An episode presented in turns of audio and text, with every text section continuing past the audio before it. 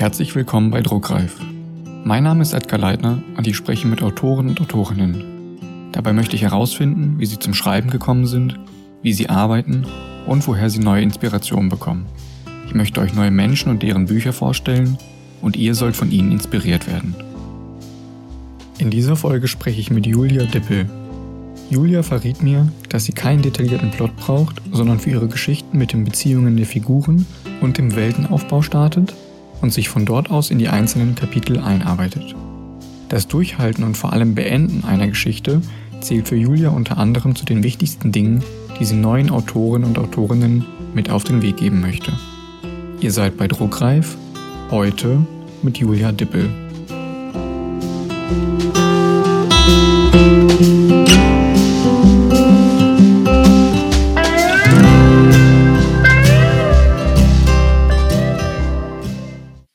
Eigentlich komme ich ja aus einer ganz anderen Welt, weil ich im, also ins Theater gestartet bin.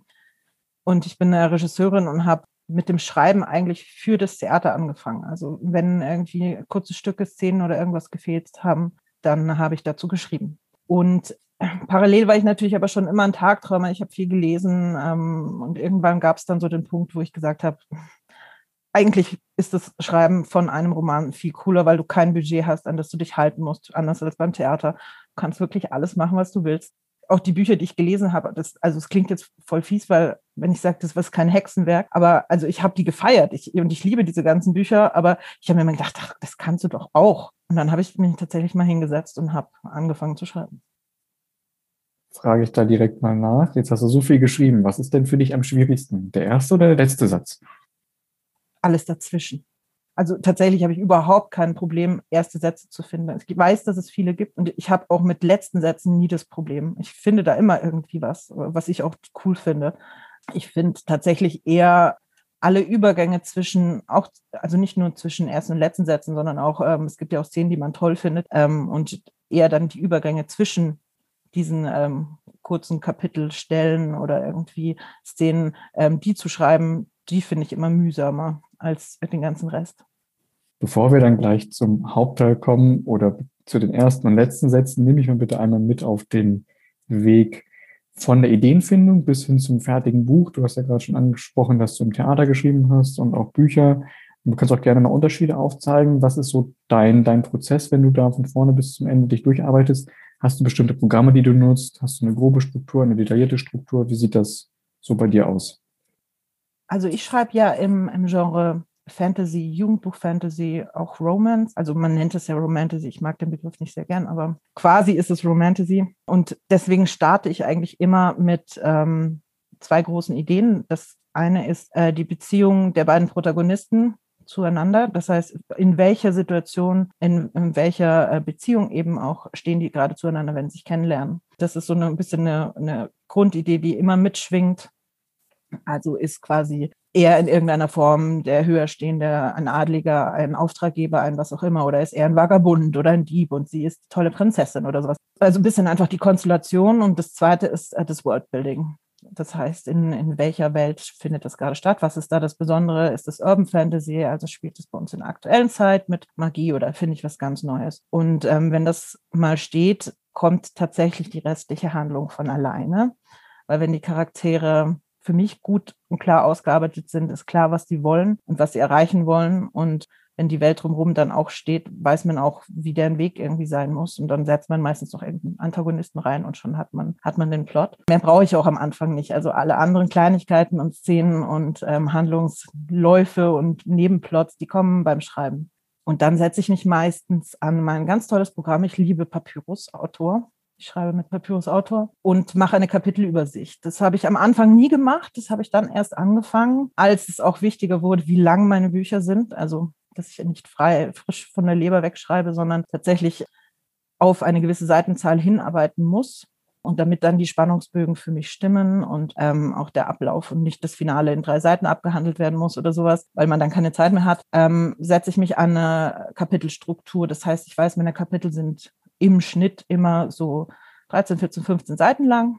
Und dann rechne ich halt runter, wie viele Kapitel ich habe und muss von dort aus dann ein bisschen grob plotten, damit ich weiß, okay, da ist so ein bisschen erster Höhepunkt, da passiert das und ähm, da geht es dann in das große Finale. Und wenn ich das habe, fange ich eigentlich tatsächlich an zu schreiben. Also einen detaillierteren Plot gibt es gar nicht. Und dann schreibe ich. Ich schreibe vor allem nachts. Ich schreibe ganz komisch. Ich schreibe nämlich, weil ich aus der Theaterwelt komme, zuerst die Dialoge von einem Kapitel. Das heißt, das Rest, der Rest ist eh alles in meinem Kopf. Dann gibt es dann sowas wie kurze Stichworte, so Explosion oder ein Auto fährt vorbei oder wie auch immer, dass ich ungefähr weiß, aha, wo bin ich? Aber ansonsten schreibe ich äh, die Dialoge zuerst, damit die auch stimmen, weil sonst habe ich das Gefühl, okay, der antwortet fünf Zeilen später erst. Wie ist da eigentlich der Bezug zu der Frage gewesen? Wie, wie ist die Haltung? Und damit für mich die Charaktere stimmen, schreibe ich halt die Dialoge runter mit so kleinen Stichworten. Und wenn ich dann da ein Kapitel fertig habe, schreibe ich es aus und formuliere es aus. Und das kommt tatsächlich auch meinem Job als Regisseur ziemlich nah, dass man dann eigentlich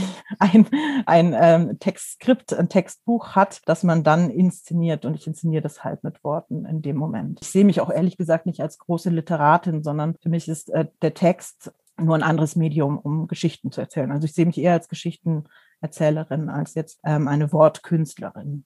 Sagen wir es mal so. Ja, und das, was ich dann da ausformuliere, ist schon relativ das, was es am Ende auch ist. Also ich, meistens schreibe ich die Nacht dann irgendwie durch und am nächsten Tag überarbeite ich dann tagsüber das, was ich in der Nacht geschrieben habe. Und abends fange ich dann wieder an, ein neues Kapitel zu schreiben. Und genau, wenn ich damit fertig bin, geht es ins Lektorat. Und musst du für die Bücher dann auch viel recherchieren oder hast du eher Sachen, die ohne Recherche auskommen? Und wenn ja, machst du das vorher oder während des Schreibens? Also bislang habe ich tatsächlich nicht viel recherchieren müssen, weil ich einfach aus in der heutigen Welt geschrieben habe und alles, was eine Recherche bedurft hätte, ähm, habe ich erfunden. Es geht ja wunderbar bei Fantasy. Ähm, mein neuestes Buch ist allerdings spielt im alten Rom, äh, historisch angelehnt. Es ist ein, ein, eine, ein Prequel, eine Vorgeschichte zu einer Reihe von mir, zu der Isare-Reihe von mir. Und ich bin zwar, also ich habe, ich bin zwar Lateiner, habe großes Latinum, habe mich viel damit beschäftigt, auch mit den Mythologien und den ganzen ähm, damaligen Autoren und sowas. Äh, aber natürlich muss man trotzdem viel recherchieren. Und das passiert, ein Teil passiert vorher, wenn man gerade so einfach auch ähm, die Stadt wie, wie sind die Straßen da? Wie, wie kommt man von dort dorthin? Sind es fünf Kreuzungen oder eher zwei oder einfach so banale Sachen oder gibt es dort Gabeln? Oder gibt es tatsächliche Schreibtische? Die Diskussion hatte ich auch mit meiner Lektorin jetzt neulich, ähm, weil der Schreibtisch an und für sich im alten Rom einfach, den gab es noch nicht so wirklich. Gab halt schon tatsächliche Tische, die dann so zum Teil auch altarmäßig und sowas benutzt wurden, aber Esstische waren alles eher wie bei uns heute Sofatische, wie man so da liegt und vor allem im Liegen halt ist. Und das muss man dann recherchieren und man sitzt dann halt da und googelt irgendwelche Seiten von antiken Möbeln und ähm, von irgendwelchen Historikern und guckt dann die banalsten Sachen nach. Davon passiert natürlich viel während dem Schreiben. Dann ist man zwischendurch immer mal kurz weg und muss dann zurück in die Szene und erinnert sich, ach ja, deswegen wollte ich das ja eigentlich nachgucken. Du hast ja gerade schon angedeutet, dass du nachts schreibst, hast du denn dann bestimmte Schreibphasen oder schreibst du auch jeden Tag, beziehungsweise in deinem Fall jede Nacht? Ich glaube, das könnte ich gar nicht durchhalten, weil ich, ich äh, schlafe ja wirklich dann nicht den ganzen Tag und ähm, das heißt, ich habe in der Zeit wenig Schlaf und das halte ich nicht länger als irgendwie vielleicht zwei Monate durch maximal. Das heißt, ich äh, vor, kurz vor Abgabe Meistens ist, es eher so ein Monat vor Abgabe, ähm, aber diesmal war es jetzt auch schon zwei oder zweieinhalb davor, setze ich mich wirklich hin und gehe in Schreibklausur. Das heißt, es ist für mich ein rund um die Uhr Job, dass man, dass ich tagsüber, also sobald ich aufstehe, bin ich gedanklich da drin, ähm, mache irgendwas dazu und bis und das mache ich dann auch bis zum Schlafen gehen. Ähm, klar, ja, mal Pausen und Essen zwischendurch, aber der Kopf schaltet dann nicht ab. Da ist man dann irgendwie da so drin ist zum Teil aber auch natürlich jetzt Corona schuld. Sonst habe ich äh, natürlich auch Termine und anderes. Und ich arbeite ja immer noch als Regisseurin und ich unterrichte auch Theater für Jugendliche und die ganzen Sachen, die man halt sonst so noch gemacht hat, die fallen jetzt natürlich flach. Das heißt, diesmal war meine Schreibklausur auch wirklich Schreibklausur, sehr, sehr abgeschottet. Und wenn ich gerade nicht in Schreib Schreibklausur bin, dann schreibe ich einfach trotzdem meistens abends, aber natürlich nicht so lang. Das, äh, wann man immer, da habe ich immer die meiste Ruhe. Es äh, kommt keiner, ruft keiner an. Man kann nicht noch die Milch kaufen, die man vergessen hat. Es ist einfach, ähm, kann der Kopf abschalten ein bisschen. Und wo schreibst du? Hast du einen bestimmten Lieblingsplatz? Nee, ich muss wechseln. Also das liegt einfach daran, dass ich auch gar nicht so lange sitzen kann. Das, also irgendwann macht der Rücken nicht mehr mit. Das heißt, ich wandere von einem Schreibtisch zu einem anderen Tisch, mal auf dem Bett, auf dem Bauch liegend, mal auf dem Sofa, Füße hoch, irgendwie so wie jetzt auch dem Laptop auf dem Bauch. Es ist eine meiner beliebtesten äh, tatsächlich äh, Schreibposen, kann man das so sagen? Ich glaube schon. Und manchmal auch akrobatisch, weil dann gibt es so die Kissen, die man da hinstopfen muss, damit der Laptop da nicht umkippt. Und dann kann man aber so. Und ich hab, bin da schon ganz ausgefuchst. Vorhin hast du kurz erwähnt, dass du beim Recherchieren dann leicht abdriftest, so wie ich es mal interpretieren, dann guckst du nach und hast dir die ähm, altrömischen Sachen angeschaut. Ist das denn deine größte Ablenkung, dass du beim Recherchieren dich in verschiedenen Sachen verfängst oder hast du eine andere größte Ablenkung? Fussel. das klingt komisch, aber es ist wirklich so. Ich bin, wenn ich schreibe, gedanklich tatsächlich in dem Buch drin. Das heißt, ich will auch, also das, was mein Kopf will, ist diese Geschichte schreiben. Es ist nicht so, dass ich mich dazu zwingen muss, wie zu anderen Sachen. Also wenn es jetzt heißt, keine Ahnung, ich muss äh, Steuererklärung, das will mein Kopf nicht, ähm, da, da ist die Ablenkung sehr schnell da. Das heißt, irgendwelche anderen Geschichten oder anderes Zeug lenkt mich nicht so leicht ab, aber wenn sich dann äh, das Hirn so immer um denselben Satz dreht und man sich immer so denkt, ach, wie könnte ich den jetzt, das passt irgendwie nicht und das muss doch irgendwie anders, dann kommen dann so, äh, also stellvertretend für all die kleinen Dinge, nenne ich jetzt mal den Fussel, aber dann sitzt man so davor und denkt sich, ha, auf meinem Arm ist ein Fussel und dann zupft man den so weg und denkt sich, woher kam der denn? Das ist ja ganz komisch, der ist ja grün oder keine Ahnung. Ich habe doch was Rotes an. Und plötzlich ähm, schaut man wieder auf den Bildschirm und denkt sich, ach warte, ja, ich war bei dem Satz. Und das passiert, das passiert immer wieder mal, ähm, egal wo. Also jetzt, auch wenn ich ähm, auf einem, ba ich, ich schreibe auch ganz gerne im Urlaub mal, so, wenn man am Balkon sitzt oder sowas, dann ist es halt irgendwie, ha, da habe ich die Sonnencreme vergessen oder einfach so ganz lapidare Sachen. Das ist tatsächlich meine größte Ablenkung. Ähm, alles andere kann ich ausblenden. Auf Platz zwei würde ich jetzt sagen, ist wahrscheinlich Social Media, weil es ähm, schon auch mit dazu gehört, dass man das Marketing für seine Bücher mit betreibt. Ähm, und wenn dann das Handy nebenan immer blinkt und tausend Sachen reinkommen, dann schaut man doch ab und zu mal hin. Verrätst du mir, was dich am Leben als Autorin oder in deinem Fall auch gerne am Leben als Regisseurin frustriert, wenn es denn etwas gibt? Also es gibt sicherlich Sachen, die mich frustrieren. Allerdings ist es ähm, tatsächlich schwer, das in so eine allgemeingültige Aussage zu fassen. Ähm, es ist an, nichts an dem Job selber. Es ist mehr mehr die Maschinerie, die dahinter steckt, die ab und zu mal ein bisschen frustrierend ist. Also Schubladen, in die man gesteckt wird oder Abläufe, die einfach so sind, wie sie sind oder ähm, ich weiß nicht, als Beispiel Coverentscheidungen, die so sein müssen, weil sie, keine Ahnung, schon immer so waren oder äh, wo man einfach denkt, ach, bisschen, bisschen freier denken oder so. Ich verstehe das alles und ich kann die Gründe sehr gut nachvollziehen, ähm, warum das alles so ist. Aber das ist tatsächlich manchmal ein bisschen frustrierend, so äh, gegen Windmühlen anzulaufen und dass man, wenn man mit ähm, Innovation kommt. Es geht jetzt übrigens auch gar nicht in Richtung meines Verlags, sondern ich kriege das auch von, von ganz vielen anderen Autoren mit und sowas. Das ist immer, wenn man auch mit so Innovationen kommt und sagt, ich möchte ja doch mal ein bisschen was Neues, mal ein bisschen was anderes machen, dass man ganz schnell eingebremst wird, weil das ja immer ein Risiko, ein Wagnis und irgendwie sowas ist. Es ist schon manchmal ein Kampf gegen Windmühlen und ähm, da trotzdem dran zu bleiben und zu sagen, ich möchte diese Idee aber durchdrücken, ich möchte das haben, ähm, das ist schon anstrengend. Dann springe ich jetzt nochmal zurück zu deiner Schreibklausur. Wie ist das bei dir? Dürfen andere Leute bestimmte Szenen oder Kapitel lesen, sehen, hören oder gibst du das wirklich erst raus, wenn du komplett fertig bist? Nee, es gibt tatsächlich einige, die mitlesen dürfen. Ähm, und zwar immer in unterschiedlichen Phasen. Und das ist mir eben auch ganz wichtig. Also mir hilft es nichts, wenn ich an einem Punkt, keine Ahnung, drei Viertel fertig, zehn Leute habe, die es lesen, sondern ähm, ich habe, glaube fünf sind die das aus unterschiedlichen Perspektiven in unterschiedlichen Phasen lesen. Also zum einen ist da mein Wunschbruder, ähm, das beschreibt das Verhältnis einfach am besten, was wir haben, ähm, der so ein bisschen die männliche Sicht reinbringt in das Ganze, was ich auch schön finde. Und der liest immer direkt mit. Also sobald ich ein Kapitel fertig habe und es ist auch noch nicht gut überarbeitet oder irgendwas, kriegt er dieses Kapitel und der liest es kapitelweise mit. Ähm, dann gibt es meine beste Freundin, die das in Blöcken mitliest. Die kommt aber aus so einer dramaturgischen Sicht, also die kommt auch aus der Theaterwelt und sieht dann auch Personenführung und sowas. Das ist nochmal eine ganz andere Sache. Dann gibt es eben auch in Blöcken eine Bloggerin, die eben aus so dieser Blogger-Sichtwelt und dann auch noch aus einer äh, Mama-Sicht mit so ein bisschen, weil ich schreibe Jugendbücher, das heißt, wo ist was nicht ganz jugendbuchkonform oder ist das noch okay oder nicht. Da hat sie nochmal mit einem Auge drauf. Und dann gibt es eben nochmal eine Lektorin, die im Prinzip liest es gerne am Stück, aber inzwischen hat sie es bei uns auch so eingependelt, dass sie das, äh, weil dumm die dumm ich immer so spät fertig bin und es praktischerweise ganz gut ist, wenn sie das bis dahin dann schon kennt und kann, dass sie ähm, auch in Brocken mitliest, aber eben anders. Also die einen kriegen dann immer zwei Kapitel und sie kriegt meistens so 100 Seiten immer am Stück und und dann gibt es jetzt seit neuestem noch eine, die tatsächlich so ganz final das einmal am Stück liest, was bis dahin ja dann keiner gemacht hat, weil alle das in Brocken gelesen haben.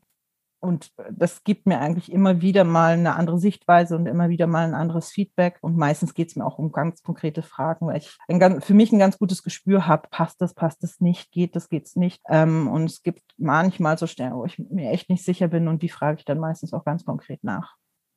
Woher weißt du denn, dass du fertig bist mit dem Buch? Hm, meinst du tatsächlich mit dem Buch? Also ist das jetzt der letzte Satz oder nicht? Oder mit der Überarbeitung? Mit der Geschichte. Also im Schreiben ist für mich das ganz klar, wann es fertig ist. Ich weiß das Ende und den letzten Satz meistens schon vor dem ganzen Rest. Bei dem Überarbeiten ist es tatsächlich ein bisschen schwieriger, weil da gibt es kein Ende man könnte sich tot überarbeiten. Man könnte es dann nochmal zwei Wochen liegen lassen und nochmal überarbeiten. Man findet immer irgendwas. Wenn man es drei Monate liegen lässt, hat sich das Stil vielleicht bis dahin schon wieder so geändert, dass einem was nicht gefällt. Das heißt, man muss das tatsächlich irgendwann loslassen und sagen, das ist jetzt einfach so. Ich weiß, dass sich viele da super schwer tun. Ich bin da sehr pragmatisch.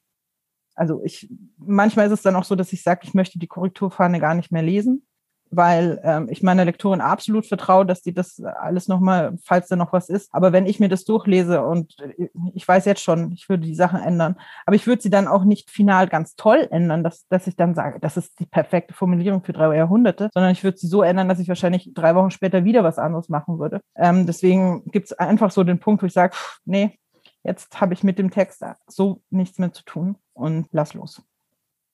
Zweifelst du an deiner Arbeit? Ja und nein.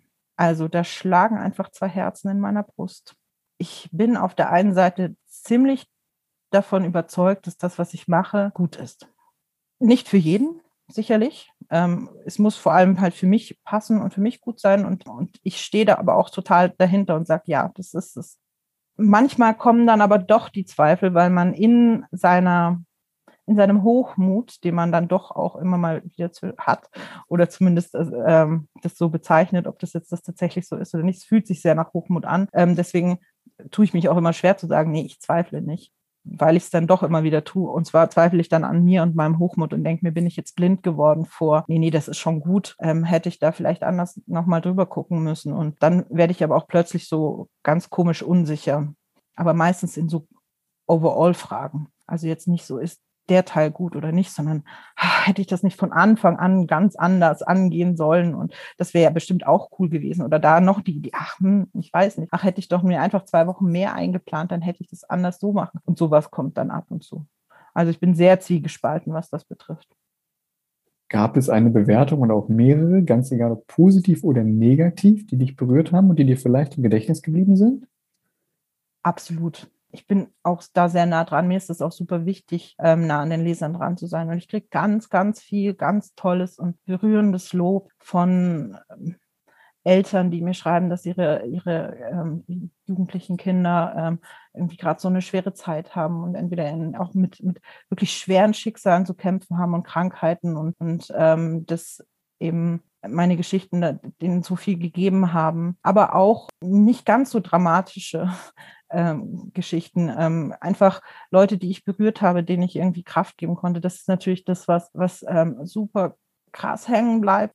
Natürlich gibt es auch negative Rezensionen, die hängen bleiben. Es geht viel tatsächlich an mir vorüber. Ich kann aus konstruktiver Kritik auch immer was mitnehmen. Ich habe auch überhaupt kein Problem, wenn jemandem das rein vom Geschmack her nicht gefällt, was ich schreibe. So richtig ärgern tun mich nur die Rezensionen, die sowas ganz falsch verstehen oder nur mal reingelesen haben und dann abbrechen, was ganz anderes rein interpretieren oder sowas. Ähm, also all die Rezensionen, wo man eigentlich gerne antworten würde und irgendwas richtig stellen würde oder so. Und man das aber einfach nicht macht. Das, und das habe ich mir auch vorgenommen. Es gab, glaube ich, in jetzt meiner ähm, nicht sehr langen Laufbahn von, ich glaube, drei Jahren oder sowas sind es jetzt, gab es tatsächlich zwei oder drei Rezensionen, wo ich wirklich auch mal geantwortet habe, weil ich das so nicht ganz stehen lassen konnte. Aber alle anderen lasse ich einfach tatsächlich irgendwie an mir vorübergehen, wenn es jetzt negativ ist. Konzentriere mich eher auf das Schöne.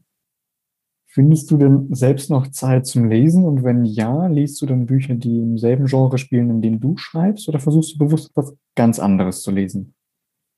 Ich finde leider gar keine Zeit mehr, weil ich wirklich von von Buch zu Buch hangel und zwischendrin eigentlich auch noch meine Regieprojekte habe. Jetzt kam natürlich äh, der Corona-Lockdown und theoretisch wurde da auch ein Regieprojekt abgesagt, sogar mehrere.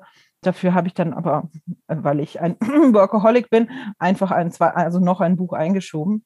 Ähm, anstatt die Zeit vielleicht für was anderes zu nutzen. Deswegen komme ich leider nicht zum Lesen liegt aber auch am fehlenden Urlaub. Ich bin ein Urlaubsleser, also ich kann durchaus in zwei Wochen Urlaub irgendwie 15 Bücher lesen, weil ich den ganzen Tag da sitze und lese. Da liebe ich dann auch tatsächlich mein, mein Tablet und mein, dann so eine Hülle, wo man dann auch draußen liegen kann, ähm, ohne dass man jetzt Angst haben muss, dass irgendwas nass wird oder voll Sand wird oder so. Und dann fresse ich die Bücher wirklich. Und es ist alles ungefähr das Genre. Also es ist natürlich nicht alles dieses äh, geliebte Romantasy, es ist aber alles irgendwie mit Fantasy. Ich habe durch einfach durch meinen anderen Job so viel mit ähm, der Realität zu tun. Also nicht nur, gleich inszeniere auch ähm, irgendwie Märchensachen und so, aber ich hänge da viel drin. Ich muss natürlich auch dafür viel äh, Biografien lesen oder auch einfach ganz normal ähm, Theaterstücke, Dramen und so weiter.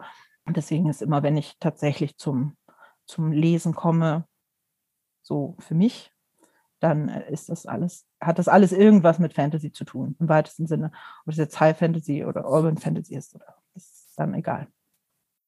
Es gibt ja einige Autoren, Autorinnen, die sagen, dass man in einem Genre schreiben sollte und bloß nicht wechseln darf. Wie siehst du das? Wenn man Lust drauf hat und wenn man, wenn man das schreiben will, äh, kann, man, kann man das durchaus. Also ich kenne natürlich die Sprüche, dass man sagt, Schuster, bleib bei deinen Leisten und so weiter, aber ich finde, man muss da unterscheiden zwischen jemand will etwas wirklich schreiben, weil es ihn auch packt und der dafür brennt und die Geschichte aus ihm raus will, oder zwischen denen der Verlag kommt und sagt, hm, du sag mal, möchtest du nicht das und das schreiben, das würde so viel besser laufen. Also die Zielgruppe ist da viel größer, der Marktanteil ist viel größer und so kannst du das nicht auch. Und wenn man dann so aus so einer Gezwungenheit heraus plötzlich das Genre wechselt, dann kann es auch natürlich sein, dass einem das nicht so ganz liegt oder einfach auch nicht ganz gelingt. Mag auch sein, aber wenn man das wirklich will, warum nicht? Schön, das haben, haben bisher auch alle gesagt. Also würde mich auch wundern, wenn jemand was anderes sagt. Ich hoffe, es sagt niemand was anderes. Also bisher haben das auch alle genau so vertreten. Wahrscheinlich, weil alle Leute, die antworten, selbst eine Liste haben mit äh, Themen, die auch in zehn Genres spielen. Also von daher können wir es alle verstehen. Total. Ich werde auch ganz oft gefragt, ob ich, ähm, ob ich wechseln würde, ob ich denn nicht ähm, einfach mal nur Romance schreiben würde ähm, oder irgendeinen Thriller oder irgendwas ich weiß gar nicht so warum. Also viele von diesen Romantasy-Fans sind auch Romance-Fans und die wollen dann irgendwie auch mal eine realistische Liebesgeschichte. Ähm, aber dafür, ich fühle mich da tatsächlich ein bisschen gedrängt. Also natürlich schließe ich das nicht aus, dass ich, weiß nicht, in zehn Jahren vielleicht irgendwann mal die Geschichte habe, die da aus mir raus muss. Aber im Moment sage ich, ich bleibe gerne bei dem, was ich gerade schreibe. Das mir alles andere ist mir zu wenig Action. Wenn, dann würde ich vielleicht noch einen Thriller oder sowas schreiben, aber es reizt mich im Moment auch nicht. Okay, wenn du das nicht ausschließt, gibt es dann ein Thema, über das du vielleicht nie schreiben würdest? Also du hast ja als Regisseurin auch mit sehr, sehr viel Berührung, schätze ich. Gibt es dennoch eine Grenze vom jetzigen Standpunkt aus, die du vielleicht nicht überschreiten willst oder worüber du nicht schreiben willst? Also ich halte mich natürlich auch mit meinem Genre ganz bewusst von aktuellen Themen oder Brennpunktthemen in irgendeiner Form die jetzt gerade heiß diskutiert werden, fern und schaffe eher Fluchtmöglichkeiten. Und zwar, ich sehe es im positiven Sinn. Also ich bin wirklich nicht dafür, dass man seinen Kopf in den Sand steckt, aber zwischendurch mal abschalten zu können, ist ja durchaus legitim. Und deswegen würde ich mich jetzt äh, wahrscheinlich einfach nicht an, ich weiß nicht, an ein Rassismusbuch setzen, also eins, das das thematisiert. Also gar nicht, weil ich nicht finde, dass das nicht gemacht werden soll, aber ich finde, dass es Autoren gibt, die da tatsächlich äh, besser dafür geeignet sind, genau das zu tun. Und äh, wieso sollte ich mich da reindrängen, nur um im Gespräch zu sein? Da lasse ich lieber den anderen eher den, den Raum dafür. Und da würde ich mich wahrscheinlich davon fernhalten. Aber nicht, weil ich es nicht wichtig finde, muss man auch wirklich dazu sagen, sondern einfach, ähm, weil da vielleicht Own-Voice-Autoren besser sind oder auch nicht Own-Voice-Autoren. Ich bin ja, vertrete ja gar nicht so die Meinung, dass, dass nur Own-Voice-Autoren diese Themen behandeln dürfen. Aber man muss natürlich auch da ein, äh, ein Bedürfnis damit haben, sich wirklich konkret damit auseinanderzusetzen und nicht einfach nur um das Thema jetzt mal, weil es gerade ein Hype ist oder ein Trend ist, äh, zu, zu benutzen. Benutzen ist ein schönes Wort. Genau das sollte man eben nicht tun. Was glaubst du, ist der häufigste Fehler, den neue Autoren, Autorinnen machen? Und hast du generell noch Tipps, die du den Leuten mit auf den Weg geben kannst? Ich glaube, dass viele zu schnell zu viel wollen. Und ich schließe mich da auch gar nicht aus, also wie ich angefangen habe. Natürlich schreibt man erstmal ein Buch ähm, und entweder ist man bei der Hälfte oder man ist fertig und denkt, das ist jetzt so, wie es ist und das ist fertig und das ist, ähm, es ist gut. Und meistens ist es auch das, was in dem Moment äh, die beste Version dessen ist, was gerade geht und das ist auch vollkommen in Ordnung und legitim. Ähm, man geht nur dann mit zu hohen Erwartungen ran und raus in die Welt und sagt, ich habe jetzt das ultimative äh, Manuskript, bitte Verlage kommt her und nehmt es. Und diese Erwartung, die dann ganz schnell natürlich ähm, zerbricht, ist oft kontraproduktiv. Also ich, ich glaube, es, ähm, man sollte als ähm, Jung- oder Neuautor, man, es geht gar nicht ums, ums Alter, sondern einfach als äh, Neuling, tatsächlich das Bedürfnis haben, diese Geschichten zu erzählen und ein bisschen mehr Pragmatismus mitbringen, was auch Bearbeitung, Überarbeitung betrifft. Das nicht für das ultimative, die ultimative Lösung für alles eh schon halten, sondern ähm, da auch mit dran, bereit sein, dran zu arbeiten und einfach zu wissen, theoretisch äh, alles geht immer besser und hört den Leuten zu. Also auch das, was, was Lektoren sagen, man muss sich nicht verbiegen, man soll auch seinen Stil behalten, aber ein bisschen Schwamm sein, also ein bisschen in alle Richtungen lauschen, mit aufsaugen, was geht, hören, was in Ordnung ist, was, was nicht so ankommt, was gut ankommt und dann einfach machen. Und ich merke es, ich kriege ganz viele Anfragen von eben Neuautoren oder diejenigen, die es werden wollen, die dann sagen, ja, ich habe jetzt ein Manuskript und ich habe das jetzt an 20 Verlage geschickt und so und magst du nicht mehr und so. Ich, also ich lese diese Manuskripte und so nicht, obwohl die mich fragen, aus, ja, aus anderen Gründen, weil ich wenn, also ich will da gar nicht in, in Kollisionen kommen, wenn ich mal eine ähnliche Idee hatte oder sowas, dass ich das sage, ich habe das jetzt geklaut oder irgendwas. Deswegen lese ich die Sachen nicht. Aber ich habe tatsächlich schon mal in das eine oder andere Fremdexposé reingeschaut. Und leider hapert es dann schon an solchen Sachen, wie ein Exposé aufgebaut ist, ähm, wie genau, da, also was einfach auch ähm, Rechtschreibfehler im Exposé. Und dann denke ich mir, ja, also es hat mich damals, ich weiß nicht, zwei Stunden gekostet, mich halt mal hinzusetzen an Google und mal ähm, tatsächlich zu gucken, was wird in Exposés verlangt, worauf sollte man achten. Ich meine, es steht auf 100.000 Homepages irgendwo irgendwie drin. Da gibt es Vorlagen dafür. Und da, das verstehe ich dann immer nicht so ganz, wenn man dann einfach irgendwie irgendwas raushauen kann, dass niemand jemals Korrektur gelesen hat, das überhaupt nicht den Vorgaben entspricht. Und ähm, dann quasi glaubt, es wäre das Ultimative. Das ist so ein bisschen, und zwar gar nicht böswillig, sondern einfach wirklich vom Herzen. Und ich merke ja auch, wie viel Herzblut dahinter steckt. Weil dann sage ich da auch immer, schaut euch die Seiten an, guckt, guckt euch dahin, schaut mal, ähm, überarbeitet das. Und das ist ein Tipp, den ich immer mitgebe. Und der andere Tipp ist, zu Ende schreiben irgendwas zu Ende schreiben. Nicht bei Seite 50 aufhören, nicht bei Seite 5 aufhören. Es ist egal was, wenn es ein Gedicht ist, zu Ende schreiben, wenn es eine Kurzgeschichte ist, zu Ende schreiben. Es ist, ähm, wenn man so einen letzten Satz schreibt, egal wie oft man ihn noch überarbeitet, vollkommen wurscht. Das hat einfach was ganz Besonderes. Und deswegen ähm, durch, auch dieses Durchhalten bis zum Schluss und das Gefühl, das beendet zu haben, das ist ganz, ganz wichtig und gibt auch viel, viel Kraft. Ich glaube, das unterscheidet tatsächliches Autorenpotenzial, ich will es jetzt bewusst nicht sagen Autoren, sondern tatsächliches Autorenpotenzial von der, ja, ich habe mal eine Idee und ich schreibe mal so ein bisschen. Genau, also zu Ende schreiben, Leute. Welchen Autor, welche Autorin kannst du mir hier für den Podcast vorschlagen? Das kann gerne jemand sein, den, die du persönlich kennst, oder einfach nur vielleicht jemand, den, die du hier selbst mal hören möchtest. Ich würde jetzt tatsächlich Alexandra äh, Stückler-Wede. Sie heißt nur nicht mehr so, sie heißt, glaube ich, Alexandra Glynn, glaube ich. Hat jetzt ihren Namen gewechselt, ähm, auch geheiratet und so. Und die äh, auf Instagram heißt sie Alexandra Nordwest. Und die ist eine Mitmünchnerin, mit der ich mich hier auch schon ab und zu mal getroffen habe. Und ähm, die würde ich dir tatsächlich vorschlagen. Alle anderen, die ich gerne hören würde, sind entweder nicht erreichbar, weil Amerikaner oder irgendwas oder schon tot. Ähm, klingt jetzt ein bisschen, es gibt bestimmt auch Lebende, die ich hören würde, aber ähm, tatsächlich, ähm, ja. Vor kurzem ist dein neuestes Buch erschienen, das ein Spin-off aus den Isara-Chroniken ist. Für die Hörer, Hörerinnen, die deine Reihe vielleicht noch nicht kennen, magst du die Reihe einmal vorstellen und dann einmal das Spin-off da eingliedern? Also wahrscheinlich würde ich, wenn ich jetzt anfange, Isara zusammenzufassen, habe ich immer Schwierigkeiten. Ähm, vermutlich würde ich dann eine Stunde reden, also mache ich es wirklich kurz.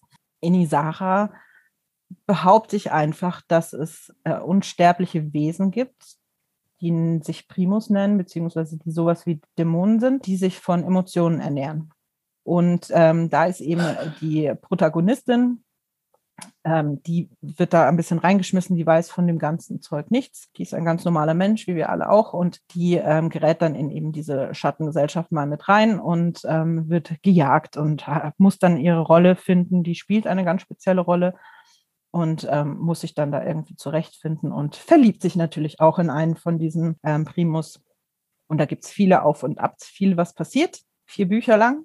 Und ähm, in deren Abenteuern, also zwischen Ari und Lucien, stoßen die immer wieder auf einen Primus, der sich Belial nennt, Bell, der der Teufel ist. Ähm, dazu muss man vielleicht noch so kurz sagen, dass diese ganzen ähm, Dämonen und Primus, da sie sich ja von Emotionen ernähren, die auch bemüht sind auszulösen. Also ähm, das heißt, alles, was so in der Weltgeschichte passiert, alle Mythen auch, alle Religionen, all das ähm, wird bei mir quasi von diesen Dämonen forciert. So eben auch der, der Teufel selber, der natürlich ganz viele Emotionen auslöst und sich daran sehr gut gütlich tut. Und ähm, der Teufel hat einen ganz speziellen Humor und äh, nimmt auch eine ganz spezielle Rolle ein und ähm, er hat viele Fans, inklusive mir. Ich mag den auch sehr, sehr gerne. Und es war schon, als ich Isara 4 geschrieben habe, also den letzten Band, habe ich mir eben schon überlegt, eigentlich würde ich dessen Geschichte ganz gerne auch schreiben. Und ähm, in Isara 4 wird das schon ein bisschen angeteasert. Und für mich war dann auch ganz klar, wie die, wie die sein muss. Und das, das wird eine Dilogie. Also es gibt zwei Bände dazu. Also das, der erste Band ist ein Prequel. Und zwar als der Teufel sich verliebt hat, könnte man mal so sagen vor langer, langer Zeit. Und zwar genau 2000 Jahre, also fast genau 2000 Jahre. Im Jahr 64 spielt es. Und äh, da wird sich der Bell verlieben. Und darum geht es eben auch in meinem neuesten Buch gerade. Ähm, das ist der Teil 1. Und äh, ich verrate jetzt auch nicht, wie das endet. Das, ähm, die, die Isara gelesen haben, wissen eh schon, wie es endet, weil es äh, natürlich äh, sich bedingt als Prequel. Aber Band 2 spielt dann nach der Isara-Reihe. Band 2 ist dann ein Sequel und ähm, dann geht die Geschichte da so ein bisschen weiter und findet dann auch ein, ein Ende. Mehr, glaube ich, kann ich jetzt dazu nicht sagen, ohne schlimm zu spoilern. Perfekt. Dann habe ich eine Abschlussfrage an dich. Stell dir vor, alle Menschen auf der Welt nehmen ein neues Buch in die Hand und bevor sie zur eigentlichen Geschichte kommen, gibt es vorne ein, zwei leere Seiten und du hast jetzt die Möglichkeit, auf diese leeren Seiten einen Satz, einen Spruch, ein Zitat oder auch nur ein Wort zu schreiben, ganz egal was. Und das, was du dort reinschreibst, würden alle Menschen lesen, ganz egal welches Buch sie in die Hand nehmen. Was würdest du den Menschen auf den Weg geben? Natürlich denkt man sich, man braucht da irgendwas universell Gewichtiges. Ähm, vielleicht wäre es auch einfach dann lustig, etwas ganz anderes zu machen. Ähm, so ein bisschen wie per Anhalte durch die Galaxis einfach 42 drauf zu schreiben. Aber das, äh, ich würde wahrscheinlich das nicht übers Herz bringen, diese Chance zu verstreichen zu lassen und mich dann doch für was Gewichtiges entscheiden, denke ich mal. Ich würde schreiben, die Wahrheit hat immer mehrere Perspektiven. Perfekt. Dankeschön. Danke, dass ich mit dir reden durfte. Vielen Dank, dass du mich eingeladen hast. War sehr schön.